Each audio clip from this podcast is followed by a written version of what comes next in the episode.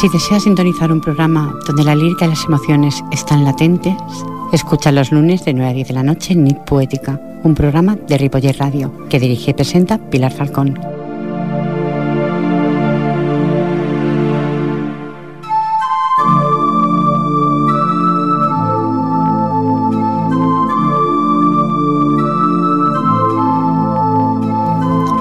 El tiempo saca a la luz lo que está oculto y encubre y esconde lo que ahora brilla con el más grande esplendor. Buenas buenas noches. Sean todos bienvenidos a otra edición más de Nit Poética, un espacio de radio que solo pretende llegar a sus corazones oyentes. Si ustedes me lo permiten, recuerden que el equipo está formado por Jordi Puy en vías de sonido y en la locución y dirección del mismo que les habla Pilar Falcón. Comenzamos.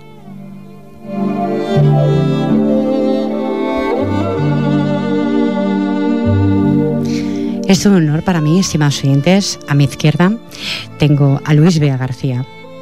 Luis, buenas noches. Buenas noches, Pilar. Bienvenido de todo corazón. Muchas gracias. Y Luis trae en sus manos eh, dos bellos libros. Uno es el Hachazo del Metromono. ¿Lo digo bien? ¿Metrónomo? Metrónomo. Metrónomo, sí, sí. metrónomo, ¿verdad? Y diréis, ¿qué es un metrónomo? Pues eh, esto lo escribió mm, tu buena compañera Imar Raval, que te presentó tu bello libro. Y metrónomo es un instrumento para indicar la velocidad a la que debe interpretarse un fragmento musical, o también podríamos utilizar otra definición, aparato empleado en pedagogía musical que produce un sonido parecido al de la marcha de un reloj. Sirve para indicar el tiempo de una composición musical a la velocidad adecuada. ¿Es así, verdad? Eh, sí. Y Luis, este bonito libro que luego hablaremos de dónde lo, pu lo pueden comprar los oyentes, si alguno lo desea. Eh, es, su prólogo dice así. Escritor y poeta nacido en Barcelona en 1966, licenciado en Ciencias de la Información por la Universidad de Barcelona, también tiene estudios de Administración y Dirección de Empresas. Ha sido premiado en numerosos concursos literarios, Villa del Río, Universidad de Deusto, Juan Martín Saura, Villa de Lodosa, San Andrés de la Barca, Fina Palma, Conex, Federico García Lorca y un largo etcétera. Su labor se ha desarrollado en radio, tertulias literarias, recitales poéticos, colabora colaboraciones periodísticas y literarias y jurado de algunos concursos. Ha publicado las plaquetas Volcán, Universidad de Deusto, 2003, y Transversales, edición del autor, 2004, y el libro de relatos cotidianos que también está sobre la mesa. Eh, actualmente colabora en la revista literaria La Biblioteca Imaginaria y trabaja en un nuevo libro de relatos que se denominará Partes de no no, perdón, partes de no componen un todo. Es tan complicado como el título del hachazo, ¿eh? eh mantiene un blog denominado Madera de Náufrago. ¿Es así? Ajá. Y el hachazo del metrónomo es su primer poemario. Y la verdad que mmm, iremos hablando poquito a poco sobre tu libro, Luis. Pero para empezar a, a que los estudiantes cojan buen saber de boca, empieza con el primer poema para ellos. Eh, ¿Quieres que lea uno al azar? Lo que tú desees. El que tú desees, Luis. Eh,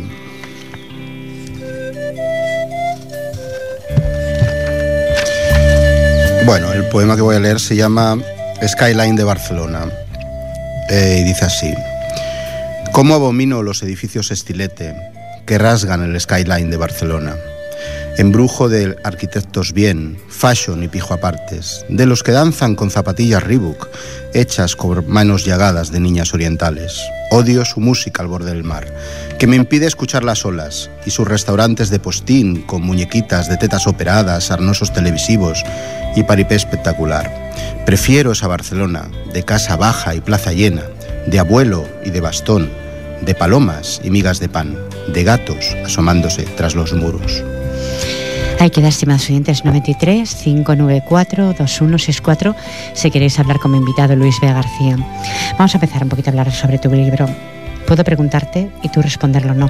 ¿Por qué le temes tanto al paso del tiempo, Luis?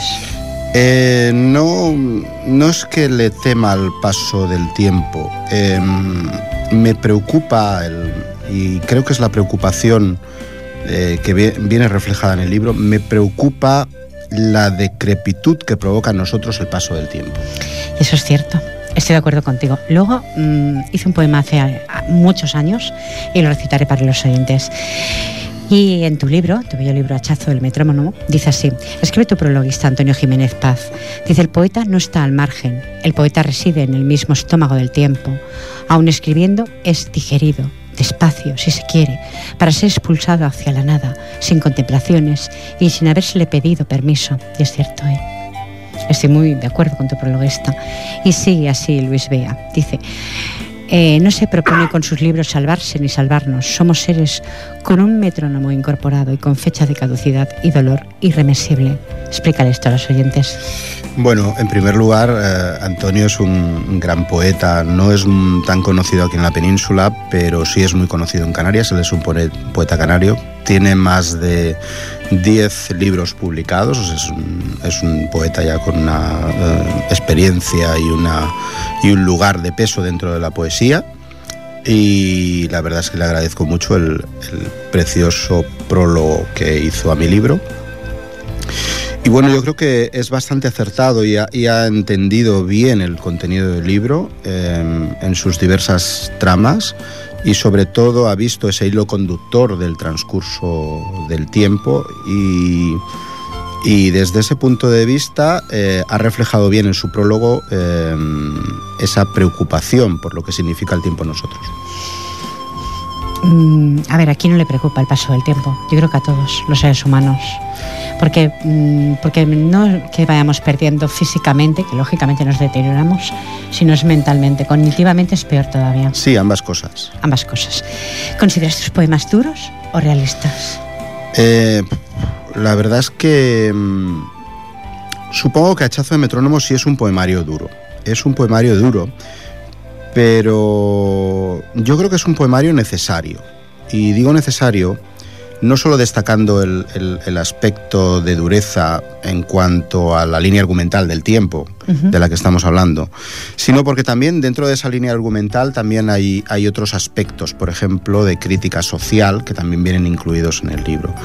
Eh, y digo que es necesario precisamente porque sería una estupidez por nuestra parte eh, eh, sentirnos autocomplacientes con el tiempo en el que vivimos, con todo lo que está ocurriendo. Es decir, no podemos, el otro día lo decía, no podemos asomarnos al balcón, ver simplemente una nube y empezar a hacer poemas sobre lo hermoso que son las nubes.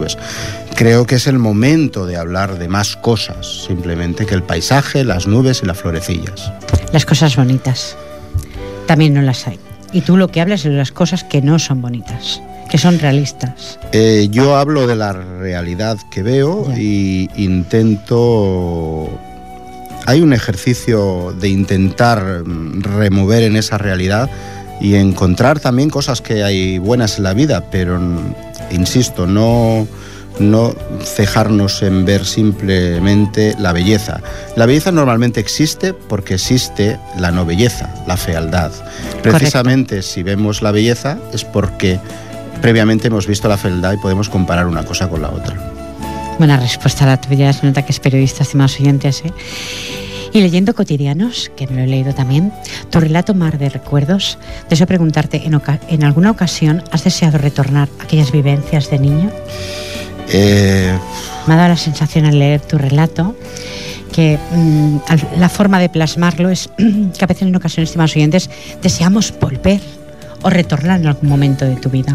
Bueno, yo creo que eso, eso, nos ocurre básicamente porque el tiempo que nos está tocando vivir es un tiempo difícil. Correcto. Y cuanto más difícil es, mm, más idealizamos el tiempo que vivimos.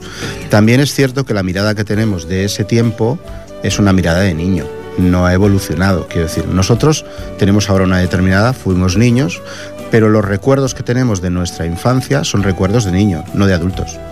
Es verdad, es verdad y todos guardamos ese niño dentro. Pero ese niño que ve con una realidad, que mira hacia la calle y ve lo que hay en el mundo. Sí, claro, y sobre todo ese, ese adulto que fue niño también quiere que los niños de ahora tengan lo que tú tuviste. Y cuando hablo de tener, no hablo necesariamente de tener en material. En cosas materiales que la verdad Tuvimos, tuvimos, poco, más bien. Pero nos enseñó mucho. Pero sobre todo valores. Valores. Los valores se han perdido absolutamente. Correcto, estoy de acuerdo contigo. Siempre lo comento en este, en este medio en el que estoy. Se han perdido muchas cosas aparte de los valores. La educación, los principios del ser humano a la hora de dirigirte a otra persona. El respeto. El respeto. la solidaridad. Sí. Simplemente la, la, consideración del otro, ya no, digo, ya no digo ni respeto, la consideración Correcto. con el de al lado. Simplemente cualquier persona que vea un telediario ve cada día una cantidad de alusiones y de malos modos entre las personas que supuestamente están entre la élite del país que desanima mucho. Sí, lo que pasa que dicen, dicen que con la poesía levantamos una bandera, ¿no? Eso dicen. Intentamos que el barco no se hunda. Exactamente. No sé si se hundirá o no. Y me impresionó tu relato. Recuerdos en fuga de París. Ese sí que me ha impresionado. ¿eh? Ajá. No sé si es real o no. No quiero preguntártelo tampoco para no ah, molestarte. No, no, no es, no es un. A ver, eh, Cotidianos es un libro de relatos. Es un libro de relatos de ficción si bien toda ficción siempre se apoya en experiencias que has vivido, Correcto. pero muy colateralmente, quiero decir, no... Mm, claro, una de las cosas, una vez me reía bastante porque Cotidianos tiene, tiene muchos personajes, unos son hombres, otros son mujeres, unos son solteros, otros son casados, eh, unos son homosexuales, otros son mujeres, eh, quiero decir, y si tiende uno a pensar que es el protagonista de todos, ellos, pues resultaría que uno está soltero y casado al mismo tiempo, es hombre y mujer al mismo tiempo, es homosexual. Eso es cierto. Lo que pasa es que mm, me, impresionó muchísimo este relato.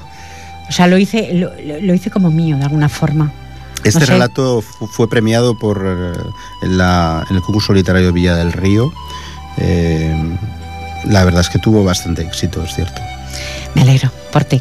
Espero que, bueno, esto es un medio, ya ves, muy humilde y espero que te dé algo más de éxito todavía. Gracias, Pilar. Te lo mereces. Otro poema para los oyentes, el que tú desees. Ah, esto es el cambio, es el cambio climático, estimados un poquito, arrastro un catarro desde hace. No pasa nada. Desde mi presentación en Tarragona y arrastro el catarro.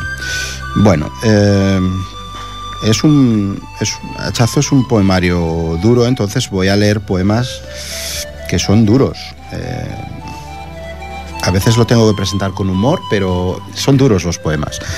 Este es un poema que se llama Silentes y dice así. Hay estatuas silentes en busca de armonía tras el tiempo. ¿Acaso confundidas acaban agotando su virtud en el olvido? Hay seres silentes, transportados por un mar vertical, ante el tímido ojo de la guitarra. Seres silentes, engañados a sus propias acciones que les envejecen. Y no hay armonía en el olvido. Queda ahí, estimados oyentes, para que lo podáis recaptar, si no en la readmisión, porque en ocasiones, bueno, en ocasiones muchas de los que pasan por el estudio, tú eres uno de ellos, hay que escuchar dos veces el poema o mejor comprar el libro. Eh, mi pregunta es, ¿dónde se puede adquirir el hachazo del metrónomo? Hachazo del metrónomo se puede pedir eh, a través de internet, a la propia editorial Isla Varia. Hay varias páginas de internet que lo venden. También está en una plataforma que se llama Todo Colección, también está colgado allí. Eh, se puede encontrar en cualquier librería. Me consta que está en Casa del Libro, por ejemplo, como una librería grande. Eh, y en la página también del propio libro, Hachazo de Metrónomo, hay una serie de librerías que están en internet que también lo tienen. Pero en, definitiva, cualquier librería un poco grande se puede encargar. ¿Y en tu blog no? ¿En tu blog no, no lo tienes puesto el libro para poderlo vender? Sí, está en la plataforma Todo Colección, en, donde, en donde se accede fácilmente. Pues ya sabéis, estimados oyentes, os puedo garantizar que es un libro para leerlo y releerlo dos veces, porque tu poesía no es fácil de entender, ¿eh, Luis? Es que no lo pretende. Me lo imagino. Eh, porque soy malo, yo lo sé, soy malo. Me ha costado digerirla, ¿eh? No es. Lentamente. piensa, Pilar, que estamos hablando de un libro que tiene apenas treinta y pocos poemas. Em, estos treinta y pocos poemas em, se han escrito en ocho años, entre ocho y nueve años. Quiero decir, eh, son. Has tardado He tardado porque yo le doy muchas vueltas al texto, corrijo y recorrijo. Eh, yo soy de los que piensan que la labor del escritor y del poeta no es escribir, es corregir lo escrito. Eh, solo corrigiendo se alcanza la excelencia. Eh, yo también he sido adolescente, he hecho poemas adolescentes y por la noche me ponía y hacía cinco o seis seguidos, pero esa espontaneidad al cabo de unos días se pierde. Eh, uno ha de trabajar los textos, ha de saber lo que dice, hay que buscar la mejor palabra, hay que buscar la frase más adecuada, el verso que uno busca, hay que buscar un tono, hay que buscar un ritmo, hay que buscar una musicalidad y todo eso cuesta. Eh, yo siempre he comentado sobre estos micrófonos y lo quiero decir, no es que te quiera recriminar tu opinión, en absoluto, que yo soy eh, una poeta de estar por casa, por llamarlo de alguna forma, no arreglo nada de lo que escribo, porque si lo arreglo ya no es el sentido que le he querido dar, le he querido dar en ese momento que lo he sentido. Pero admiro a personas como tú, como muchos otros escritores, que corrigen para que sea perfecto su verso. O sea, yo lo admiro, pero no lo hago. Eh, son maneras de trabajar. Son maneras de ser, mm, sí. Hay quien piensa que trabajando más el verso se pierde en espontaneidad, pero también, también se gana en efectividad cuando encuentras la palabra más adecuada. lo que pasa es que no me gusta trabajar mi verso. Soy tan libre como él, siempre lo digo, porque te digo, soy una poeta mundana, ¿no? De esas que vamos a recitales y recitamos un poema. ¿Me permites que diga este del año 94? Sí, sí. ¿Eh? Justo es muy sencillo, sin rimas, sin nada. Quimera, le puse por título, hablando de eso del tiempo. En el año 94, estimados oyentes, yo también deseaba parar el reloj del tiempo. Desearía parar el reloj del tiempo, sentirme viva teniendo el alma muerta, parar el reloj del tiempo, que los días, los años, solo fueran una quimera. Pero no tienes la mano divina. Los recuerdos fluyen a tu mente y el reloj del tiempo no lo puedes parar. Solo, solo te queda la dicha de recordar. Recordar un tiempo que has dejado atrás. Yo también escribí sobre el tiempo. sí, es uno de los universales que decimos en la literatura. Sí, en aquel momento mm, lo deseaba parar porque dicen que el alma no está muerta hasta que uno está muerto, ¿no? Pero yo me sentía así. Entonces, tal como me sentía, lo expresé. Lo podía haber arreglado, claro que lo podía haber arreglado, pero ves, no tengo nada arreglado lo que tengo aquí. Lo podía haber hecho, pero mm, cambiaría mi forma o expectativa de ver la vida. Quizá porque no pretendo nada con la poesía ni tengo ningún libro. Pretendo que radiéis vosotros. Ajá. Eh, bueno, claro, es la, diferencia entre, mm, entre escribir para uno mismo y escribir para los demás. Quiero decir. Claro, yo no eh, tengo ningún libro ni lo tendré nunca. Cuando uno pretende escribir para los demás, ha de hacer entendible lo que dice.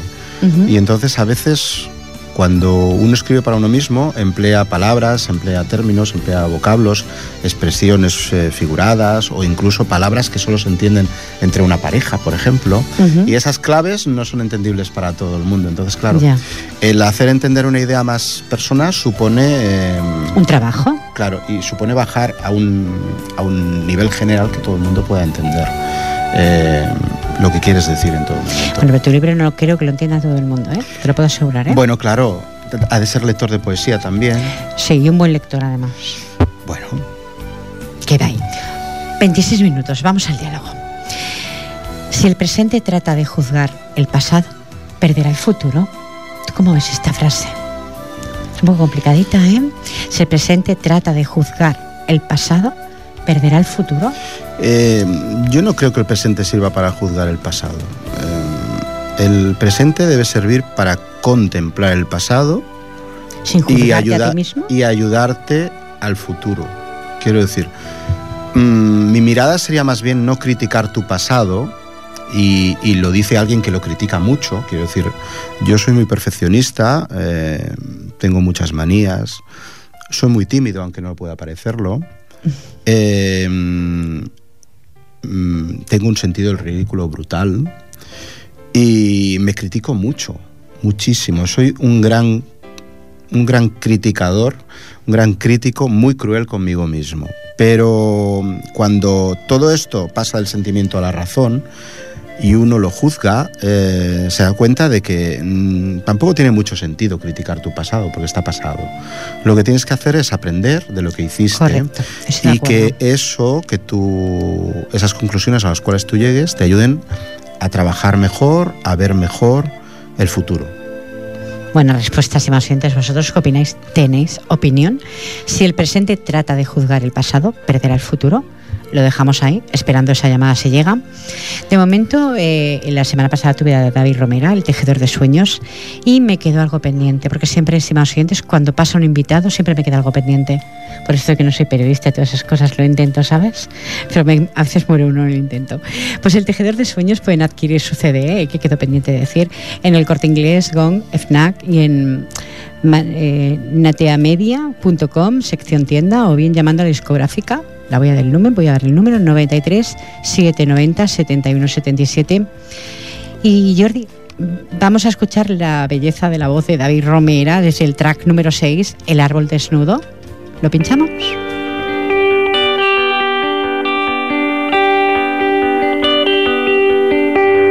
Entre el olor de las hojas de un árbol desnudo Bajo el sudopaje, mi alfombra y desliz. No me di cuenta que así me he mezclado en su escena. No me di cuenta que ya no estamos aquí.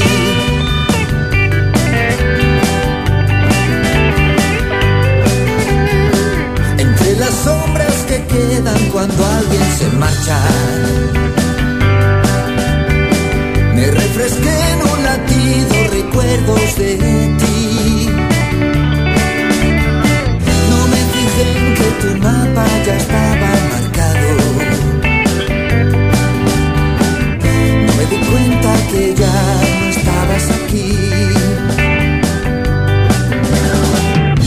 Hay un septiembre en cada paso que no dan mis pies.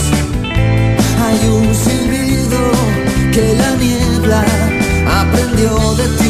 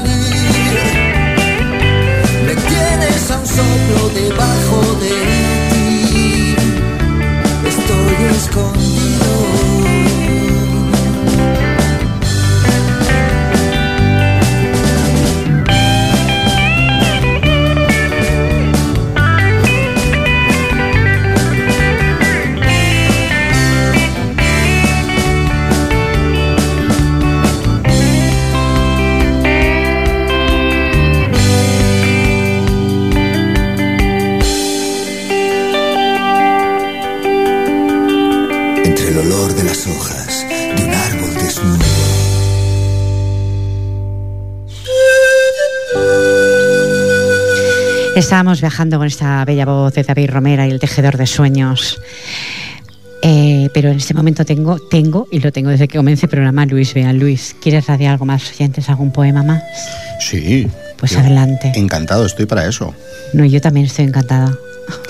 Faltaría más. Eh, bueno, vamos a. Voy a leer un poema un poco más. más luminoso. si se puede decir eso. Sí, aquí se puede decir todo, tú no te preocupes. Bueno, este poema se llama, eh, bueno, se titula Amanece en versos de Juvenal. Se diría que el cielo arde y las llamas, que son de luz, transmiten la monotonía de un metrónomo. Leo unos versos de Juvenal y concluyo que la palabra no es eterna, quizá una mácula en el papel. Luquesquit, amanece y las brumas de la mente se desperezan en el compás del día que principia. La retórica, siempre repetitiva, lleva la batuta del inicio y un ángel exterminador sonríe con una mueca extraña. Se diría que la vida arde, que la luz concluye, que la muerte lleva el diapasón ligeramente adelantado. Uf, qué fuerte. Leído sigue mm, sonando en tu voz fuerte todavía este poema. qué fuerte. ¿Cómo llegaste a tantas conclusiones en tu vida para, para poder escribir? Pues, eh, mira, eh, Pilar, mm, mi fisioterapeuta, porque yo tengo problemas eh, de hernias discales, me dice que mi cabeza siempre está a una temperatura demasiado elevada. me lo dice y me lo reitera. Y se extraña de que no esté calvo, dice. Eh, no lo está, estimados oyentes, ¿eh? Dice, deberías estar calvo con todo lo que llegas a pensar. Eh, mira, Hachazo de Metrónomo trata sobre el tiempo fundamentalmente y trata sobre cómo el tiempo se burla de nosotros. Yo estoy convencido de que se burla de nosotros. Y Hachazo del Metrónomo surge indirectamente de mis problemas físicos con las hernias discales que desde hace ya más de 10 años me dan guerra y que durante una importante época de mi vida me incapacitaron bastante. Eh, tanto es así que yo me planteaba, digo, a ver si con no, no, teniendo todavía los 40 años voy a tener que estar eh, postrado prácticamente la mayoría del día. Esto me dio mucho tiempo para reflexionar sobre lo que tenemos. Lo frágiles que somos. Sobre lo que perdemos, sobre lo que dejamos. Eh, y ahí nace estirando del hilo, evidentemente. Siempre mm, cualquier obra literaria tiene un, un origen eh, dentro de la mente del escritor, a pesar de que luego se convierta también en parte de irrealidad, de ficción. Eh, y desde ese punto de vista, a partir de tirar de esa idea del hilo, pues van haciendo hachazo de metrónomo. Interesantísimo. ¿Pasamos la llamada, Jordi? ¿La canalizamos? Buenas noches. Buenas noches, Pilar. Buenas noches. compañía. Buenas noches, Luis. Buenas noches. ¿Con quién tenemos el gusto de hablar? José María Campillo. José María, bienvenido. Muchas gracias por tu llamada. Hola, nada, que estoy escuchando y a mí también me echa humo la cabeza. ¿Y eso? No, que me encantan los hachazos de Luis. Ah, bueno, pensaba que te echaba humo por otra cosa, porque no quedaba todo lo bien que yo quiero el programa. Pensaba que era por eso, ¿eh? No, no, no, ah, que va, que va, que va. Ajá. José María. Dígame. Si el... ¿Me has decir usted ahora? no. si el presente trata de juzgar el pasado, perderá el futuro. ¿Qué opinas tú de esto, José María? A ver, ¿decimos lo, lo, correcto o lo que realmente es? Lo que tú desees decir. Yo te doy paso. no, a ver, el juzgar el pasado en el presente no tiene sentido. El pasado ya pasó. Puede ser hoy mismo. Hace por la mañana, podría ser pasado. Es, es pasado. Es pasado. Es pasado. Es pasado. Diez minutitos antes de empezar el programa, eso es pasado. ¿Qué importancia puede tener ahora? Disfruta ahora del momento, comparte el momento. Mira, eh, aprovecho y cuento una anécdota muy cortita para, sobre todo, es que viene al, viene al pelo para el tema este del pasado. Cuentan que un, un sabio en una reunión contó un chiste y la gente se rió. Volvió otra vez a contar el mismo chiste. Ya se rió la mitad. Y así empezó a contar el chiste sucesivamente hasta que ya nadie se reía. Y entonces él simplemente dijo, o sea, eh, si no somos capaces de... Ay, se me ha olvidado. Si no somos capaces de, de, o sea, de reírnos de una cosa, pues nos deja de tener gracia. ¿Por qué nos agarramos a, al pasado? Es verdad, es cierto lo que está diciendo. No sé qué tú qué opinas, Luis. Bueno, claro, el, el, principio fundamental del carpe diem, eh, de mm. hecho, es lo que es lo que mueve nuestro mundo ahora mismo. Eh, el carpe diem es lo mueve todo. Eh, tampoco debería ser así. ¿eh? Por ejemplo, yo soy de los que opina que el carpe diem es muy, es muy importante. Y nos pregunto, ¿nos dejan vivir? ¿Vive y deja vivir? Pero claro, el carpe diem muchas veces se contempla desde la juventud. Sí. Y uno por mucho que nos vendan en el corte inglés y los tratamientos de belleza, no es joven en todas las edades de su vida. No, por supuesto. Y que parece que todo lo que alcanza determinada edad deja de importar a todo el mundo. Eso es verdad. José María. Eh, pero es que porque, porque con la madurez eh, tratas de tratas de, de simplemente de, de anclarte en tus recuerdos. O sea, eh, eh, lo que tú decías de que a veces que el tiempo se burla de nosotros, ¿vale? Ese es el, es el, es el maldito tiempo que nos... O sea, somos, nos hacemos esclavos de los minutos y de los segundos y, y nos olvidamos realmente de lo que somos, seres humanos que tenemos sentimientos y, y vivimos instantes. Y, y, ¿Y qué es el presente si no es una sucesión de un instante al otro, que el primero es pasado y el que va a venir es un futuro que nadie conoce ni nadie sabe? Tú solamente conoces tu presente y lo demás son recuerdos. El problema es cuando un recuerdo se, se ancla tanto dentro de ti que te condiciona y te impide vivir tu presente. Ese es el problema. Yo estoy de acuerdo contigo, ¿eh, José María. Ujú, Es ujú. cierto. Bueno, que no quiero yo de esto, que esto es, a ver, esto es- hay mucha filosofía de esta oriental que va, Sí, va a estar machacando y ahora en principio se está como, como redescubriendo, pero realmente, o sea, lo que importa y la, gente que realmente nosotros vemos y miramos en el, el del día a día, pues es el que es capaz de ser feliz y dices, hostia, mira, con todos los problemas que tiene, con, con todo lo que le está cayendo encima y el tío todavía es capaz de con- venir contigo y contarte un chiste. Claro, hacemos- eso, eso, te- eso es lo, lo- lo digno de admirar. Pues esa persona tiene que abstraerse de todos sus recuerdos. Por un momento hemos de dejar la mochila aparcada y, y vivir ese momento. Sí, pero cuesta dejar la mochila Hombre, aparcada, cuesta, ¿eh? a ver, cuesta muchísimo. Lo que pasa es que luego otra parte es muy importante el trabajo que hace Luis, que es la reflexión, Sí. ¿vale? Que esos son sus hachazos que a mí me ha gustado porque me ha encantado cómo lo ha definido, porque lo ha hecho muy bien, o sea, y es verdad, es verdad. Todos en el fondo, eh, aunque no lo reconozcamos públicamente, pues en un momento dado tenemos nuestro momento de reflexión y hay que tener esa capacidad para plasmarlo y comunicárselo a los demás. Gracias a las reflexiones de Luis y mucha gente, l- mucha otra gente que no sabe cómo exteriorizar lo que tiene dentro, le da salida. Y eso es importante. Te está felicitando, ¿eh? Sí, sí. Muy lo- delicadamente, pero estás haciéndolo, lo, lo ¿eh? estoy escu- escuchando atentamente. ¿eh?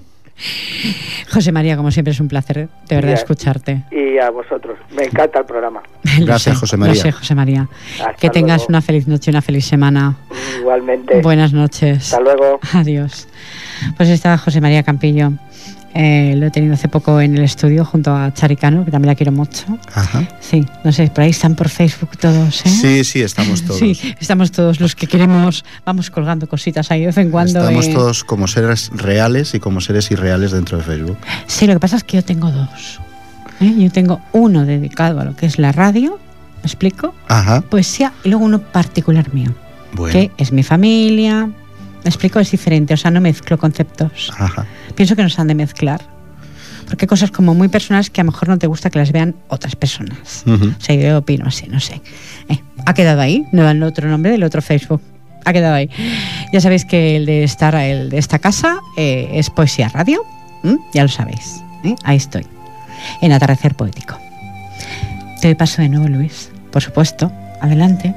Y luego radiaré algo que tengo que radiar, también para los oyentes. ¿Qué quieres? ¿Que lea otro poemita? Claro, Vamos a ver. claro que sí, faltaría más. No podrías terminar tu libro en una hora. Ya te lo digo yo que no. Mm, No, No, no daría lugar. no.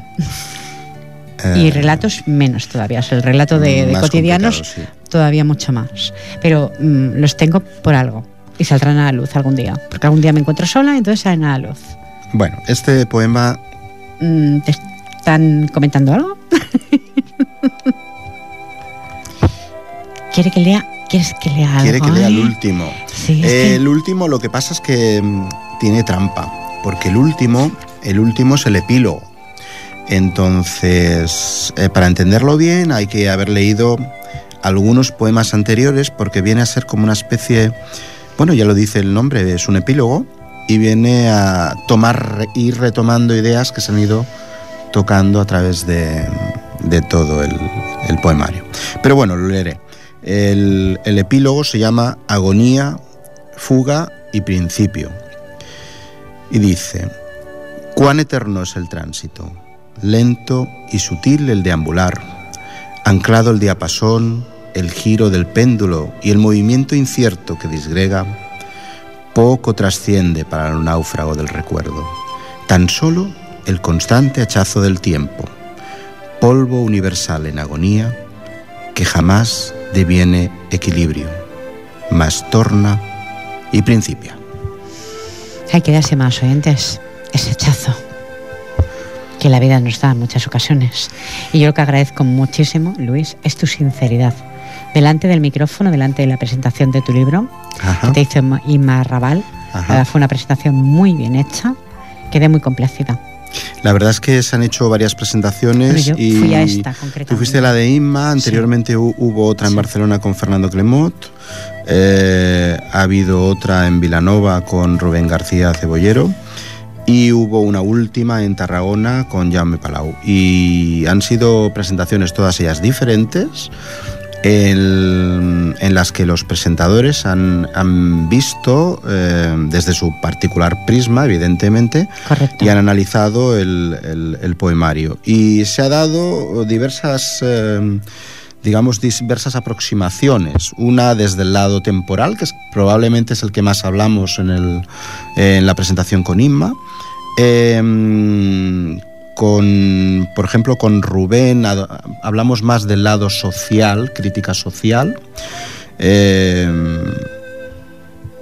Recuerdo también que en la reseña que hizo del libro Agustín Calvo Galán habló del lado humanista del libro. Quiero decir, hay diversas aproximaciones que se pueden hacer eh, al libro. Eh, algunas son visibles a primera, en una primera impresión y algunas después de leer y releer las va encontrando poco a poco. Claro, es que mm, yo creo que la primera presentación de Inma lo que se vio es un libro con mucho dolor, como escrito con mucho dolor. Sí, bueno, es que sensación el poema también... eh, Es que los poemas la están- poesía hay dolor ahí. tiene, tiene que tener una expresión de algo y sí, en hachazo hay dolor, hay, mm, hay pena, mm, cuesta encontrar la esperanza. También si se escarba un poco, también hay alguna Ya. pequeña. eh, y hay mucho de reflexión, yo creo que hay mucho de reflexión de uno hacia uno. Interesantísimo, estimados oyentes, comprar el libro. Os prometo que lo tendréis que le- releer dos y tres veces, ¿eh? Para poder mm, mm, eh, desgranarte, saber lo que tú has querido plasmar ahí. Ajá. Exacto, no es tan fácil radiar un poema y ha quedado ahí o leerlo. Hay que volverlo otra vez a releer, por lo menos en mi caso. Yo diría una, una cosilla, quizá eh, uno de los problemas que tengo siempre cu- cuando he ido a presentar a Chazo y, mm, y es algo además en lo que, por ejemplo, en la última presentación en Tarragona se insistía bastante, decía Yauma, que fue el presentador, decía, vamos a intentarlo que no suene demasiado duro. Digo, pero ¿cómo lo vas a hacer si el poema en sí, los- el poemario es, es- es Es muy duro. duro, ¿no? Eh, y uno tiene la impresión a veces de ponerse demasiado fúnebre, ¿no? Eh, y por eso, para mm, quizá también uno tiene que hacer un ejercicio de sanarse a sí mismo, de curarse las heridas como hacen los gatos, de curarse los arañazos. Eh, proba- probablemente el, el siguiente poemario en el cual ya estoy trabajando, eh, para mi suerte me lo ha requerido una editorial. Hasta ahora he ido trabajando por mi cuenta y luego he buscado editorial. Este me lo ha requerido ya una editorial, con lo cual es todo un logro, ¿eh? eh, es trabajar de otra manera y es trabajar con plazos. Eh, pretendo abordar eh, la poesía desde un punto de vista un poco diferente. Eh, pretendo buscar, no diré la esperanza, porque da la impresión de como si estuvieras hablando de las hermanitas de la caridad o algo así, ¿no? Y a mí me, me produce mucha pesadumbre pensar en esos términos.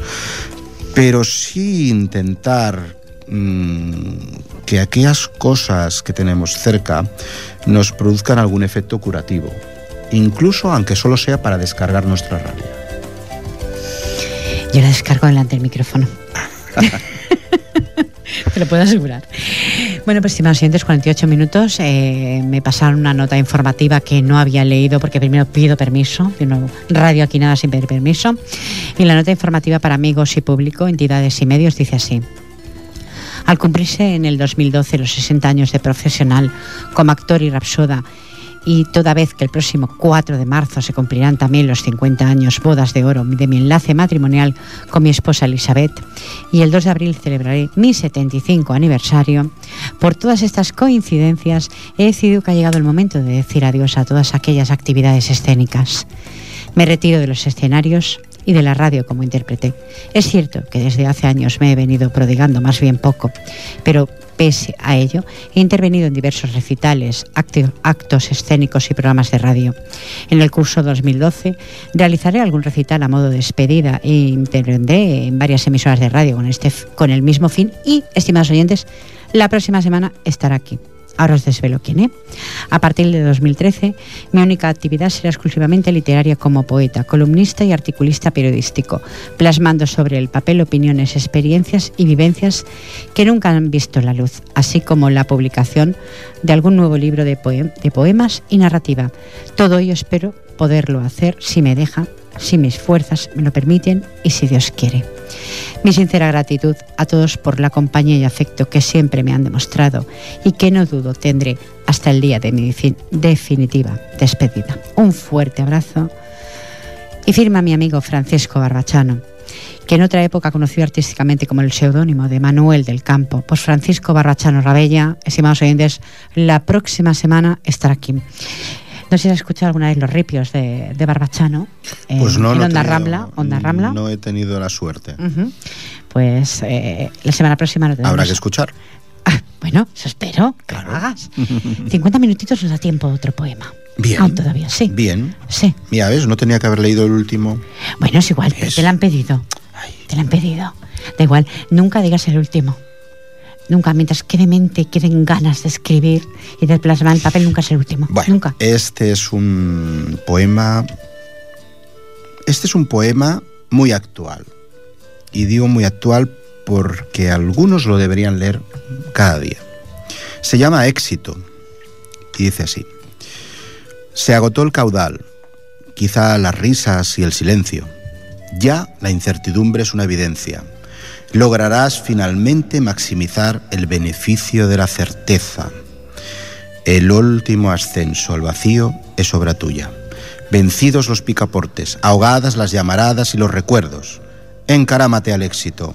Lo llevas escrito en la frente. Pisa, no hay dolor. Tu talento es la propia muerte. ¿El éxito?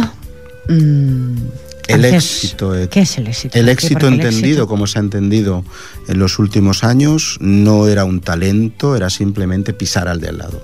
El éxito, tal y como se entiende, es pisar al de al lado. Y hoy por hoy creo que también. Es pisar, simplemente, y sin importar quién es el de al lado. Eso es lo que es patético. Este es el problema. Llegar, llegar a la cumbre pisando no sé realmente cómo tienen esa alma, eso no la tiene muy dolida. Este es el problema de la, podredumbre miserable mental en la que se vive en este país. Realmente eh, nos están llevando a ese, a ese punto de miserable, es lo más miserable. Qué pena llegar a este punto de conclusión, ¿verdad? Eh, sí, también, también he de decir que tenemos parte de culpa. Quiero decir, eh, nosotros nos dejan votar cada cuatro años y tendríamos que plantearnos quizá no, votar a determinadas personas que ya de por sí demuestran que son miserables. Eh, mira, Pilar, eh, hace poco tuve la suerte de que algunos de mis poemas fueran elegidos para una mm, antología que se ha hecho de poetas del 15M. Y aparecen dos, dos poemas míos poemas de tipo social y muy críticos con, la, con, la, situación actual, donde están autores bastante reputados como Ana María Pérez Cañamares, eh, Márquez, etcétera, etcétera.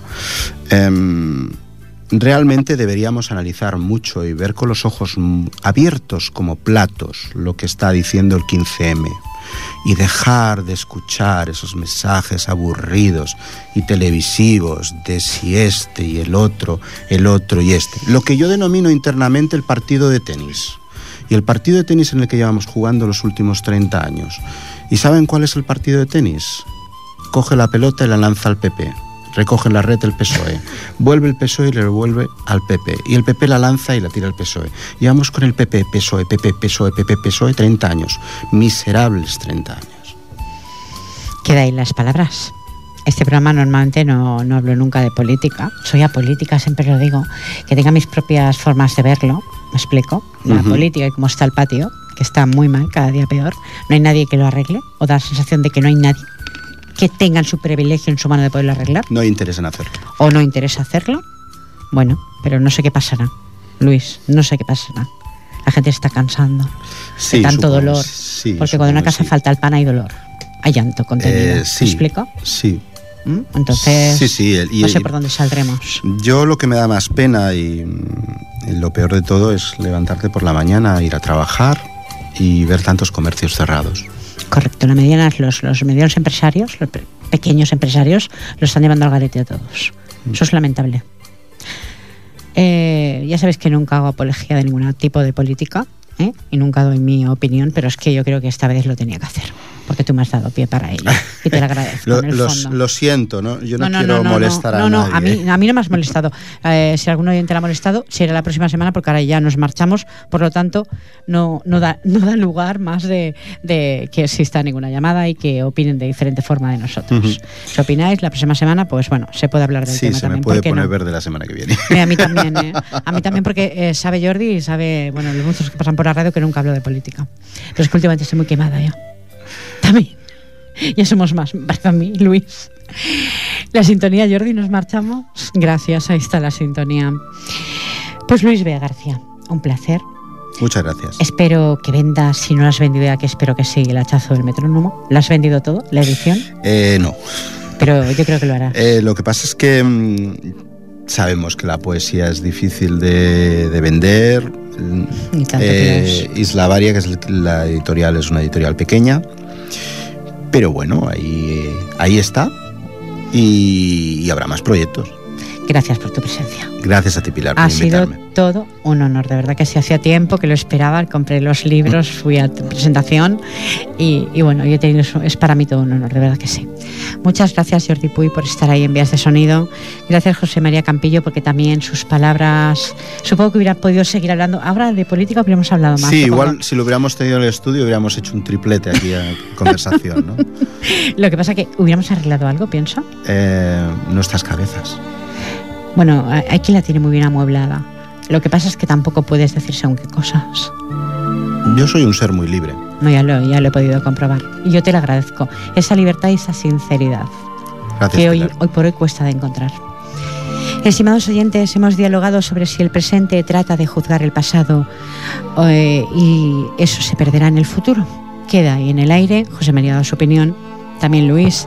¿Y yo qué daré su opinión? Pues no, no, no creo que, que os interese mucho quizá mi opinión en este caso, esta noche.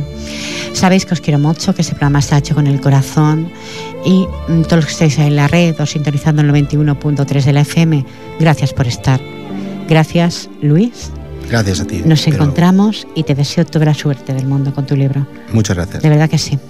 Estimados oyentes, buenas noches y recordar que la semana próxima tendré al poeta, bueno, tantas cosas como he podido, enumerar y podré enumerar, Francisco Bar- Barbachano.